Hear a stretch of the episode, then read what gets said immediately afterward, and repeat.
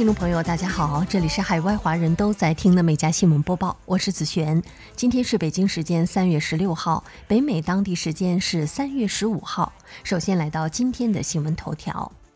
据 ABC 当地时间三月十五号报道，美国在美墨边境关押无人陪伴的儿童数量已经有四千二百七十六人，达到创纪录水平。目前，这些儿童被拘留在原本设计给关押成年男性二十四小时的设施里，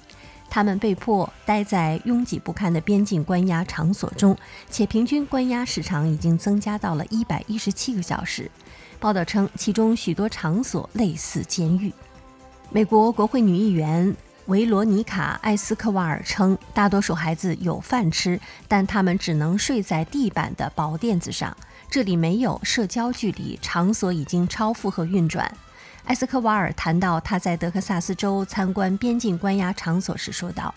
报道称，被拘留的儿童人数每周都在增加，在四周的时间里，被捕儿童总人数将可能达到前所未有的一万五千人。”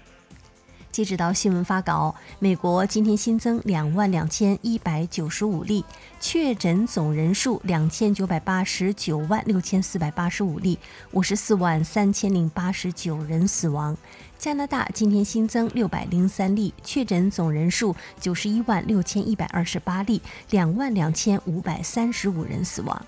最新的美加疫情信息，请看我们美加新闻播报公众号底部的美加疫情速递。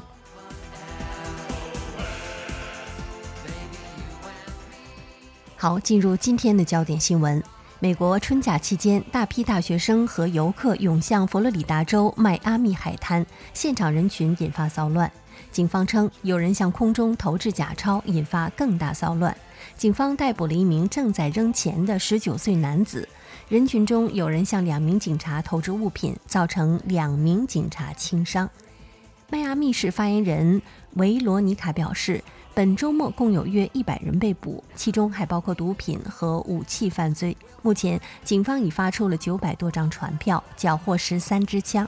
报道称，佛罗里达州州长罗恩·德桑提斯不仅没有在全州范围内强制要求佩戴口罩，还禁止各市县惩罚违反防疫规定的人。美国东部时间三月十四号六点零一分，SpaceX 第二十二批六十颗星链卫星搭乘猎鹰九号火箭，从佛罗里达州肯尼迪航天中心发射升空。本次飞行诞生了 SpaceX 第一枚一箭九飞九回收火箭。此次发射是自二零一九年五月首批六十颗星链卫星上天以来，SpaceX 专项组网部署的第二十二批星链卫星。也是今年以来的第六批星链组网专发。马斯克曾表示，最新的猎鹰九号在几乎不需要翻新的条件下，可以完成十次发射任务；在可翻新的条件下，能完成一百次发射任务。而如今，这枚一箭九飞九回收的猎鹰九号火箭，距离 SpaceX 可重复使用十次的目标仅一步之遥。SpaceX 正密切监测火箭飞行过程中的磨损情况。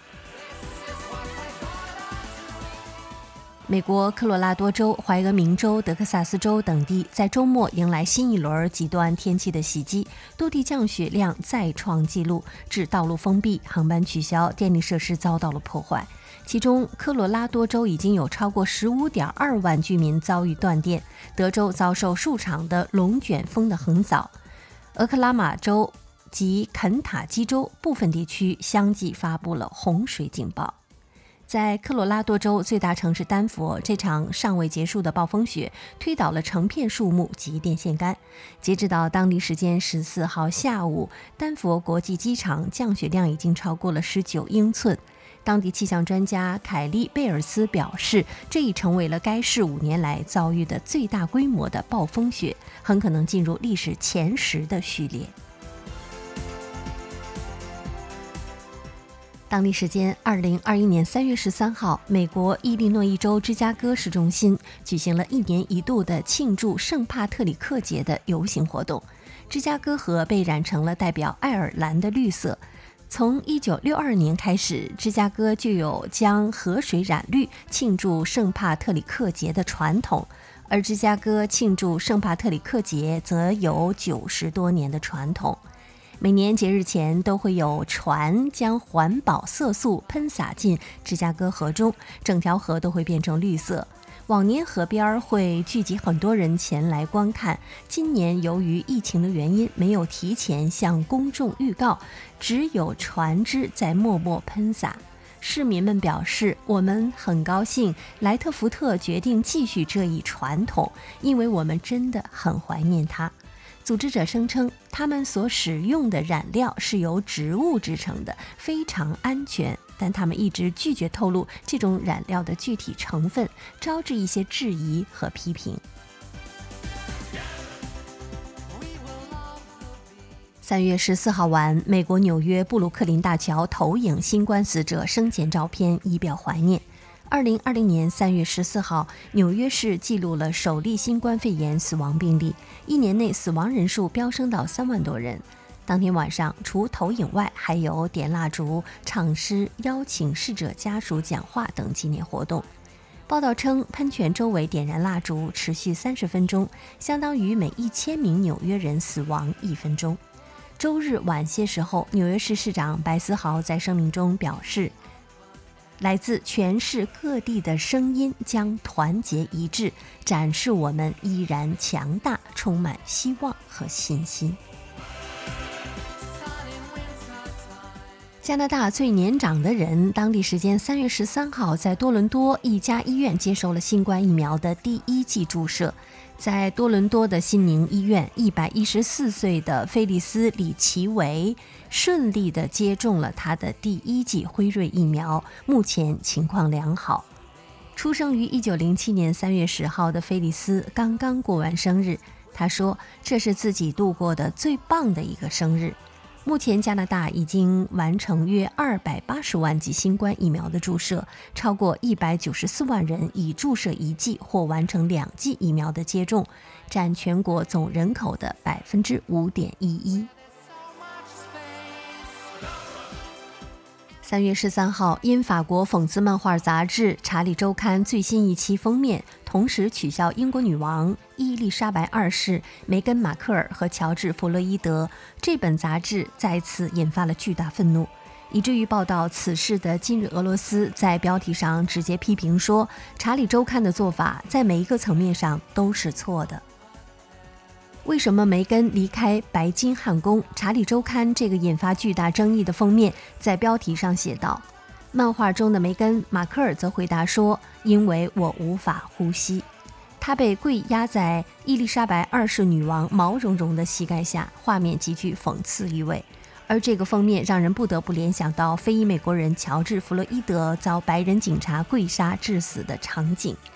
有网友直接说道：“一本令人作呕、令人作呕的杂志，继续把他的仇恨言论用讽刺来掩盖，没什么比这更好的了。”不过，RT 在报道中称，也有人试图为《查理周刊》辩护，比如有人宣称这个漫画实际针对的是英国王室涉嫌种族主义。西班牙马加拉当地警方近日宣布，在马加拉附近的海岸查获一艘自制的毒品潜艇。据报道，这一艘蓝色潜艇由玻璃纤维和塑胶合板制成。警方高层表示，这艘潜艇能运载多达两吨的货物。西班牙警察局长拉斐尔·佩雷斯说：“这艘半潜式船就像一座冰山，除了顶部，几乎其他所有的部分都在水下。如果你在另一艘船上或直升机上，顶部是你唯一能够看到的部分。另外，这艘半潜式的船从未起航。这次跨国联合扫毒行动不仅查获了这艘潜艇，还一口气逮捕了五十二名毒贩以及数百斤的海洛因等毒品。”为庆祝宋冬节，俄罗斯卡卢加州当地民众当地时间三月十三号参加了一家艺术公园内的庆祝活动，共同烧毁一座二十四米高的新冠城堡。宋冬节象征着春天的开始。这座城堡由藤蔓和干草制成，人们称其为“新冠病毒城堡”。烧毁它有战胜新冠病毒、与新冠病毒告别的寓意。这座城堡的创造者尼古拉·波利斯基表示：“我们可以将冠状病毒比作邪恶的巫师或者食人者，所以我们决定为它建造一座城堡，通过焚烧来除掉它。”印度二十六岁男子曼苏里身高只有零点六米，五年前开始不断的相亲。虽然自身经济条件不错，但每次女方及家人都嫌他太矮了。他曾经要求地方部长帮助他，之后也寄信去警局。他决定前往警局，让警察帮他找妻子，因为曼苏里认为这是警察工作的一部分。曼苏里曾在访问中透露，小时候在学校经常因身形被同学嘲讽和排斥，中途辍学后开始做化妆品的生意，目前经济状况很不错。曼苏里称，晚上经常失眠，难以入睡，心里总是担心没有女生肯嫁给他，没有人想和他一起生活。据当地媒体报道，警方认为他们对婚姻之事做不了什么，只会尽己所能，看看有没有其他地方能帮上忙。据 RT 十四号报道，为了让女儿在啦啦队中的一些竞争对手出局，其现年五十岁的母亲拉菲拉伪造了一些虚假照片和视频，其中都是其他竞争者赤身裸体、喝酒抽烟的画面。拉菲拉将这些伪造的照片及视频发送给了女儿竞争对手的教练，试图让这些女孩被踢出拉拉队。此外，他还给女儿的至少三名队友发送了匿名信息，诱使他们自杀。涉及此事的拉拉队则表示，该组织有着非常严格的反欺凌政策。他们还补充说，所有涉及此事的运动员都不再是我们组织的一员。据报道，拉菲拉于三月四号被捕，此后被控多项骚扰罪名。根据当地警局的说法，拉菲拉目前已经获释，他正在等待三月三十号的听证会。根据法庭的记录，他的女儿似乎对此并不知情。澳大利亚墨尔本附近海域的一艘轮船近日上来了一群特殊的客人，有六七只海狮趴在轮船的船头上，他们坐在一起享受旅行。船员肖恩说：“这些聪明的野生动物不想在游泳时累坏了，所以他们就跳上了船搭便车。”报道称，这些海狮乘坐的船的前部被称为“球匕首”，是帮助船只在海洋中保持浮力的。海狮在球匕首待了一段时间后，就一起离开了。网友表示太可爱了，想和他们一起旅行。当地时间二零二一年三月十三号，西班牙北部纳瓦拉省一个山洞的地方发现了一具完整的史前人类遗骨，距今已经有超过一万一千七百年的历史了。专家说，这是一具男性遗骸。该男子死的时候年龄是在十七岁到二十一岁之间。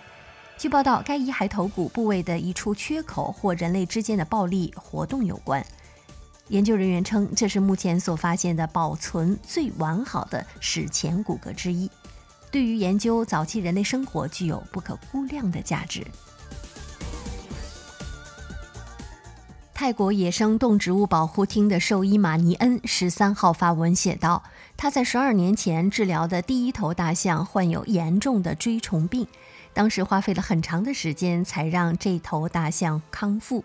最近，马尼恩在山上救治动物的时候，竟然意外地巧遇了这头大象。”事隔十二年，这头富有灵性的大象不仅主动地伸出鼻子与马尼恩打招呼，还发出了特殊的叫声。他表示，担任兽医以来，从未在其他象身上听过类似的象鸣。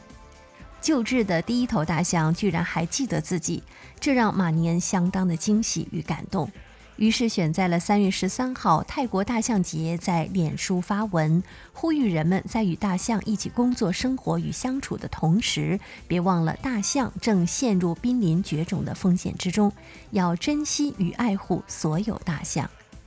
泰国自一九九八年开始，将每年的三月十三号定为大象节，目的在强调对大象的感谢与大象的重要性。好，以上就是今天美家新闻播报的全部内容，感谢您的收听，我们明天再会。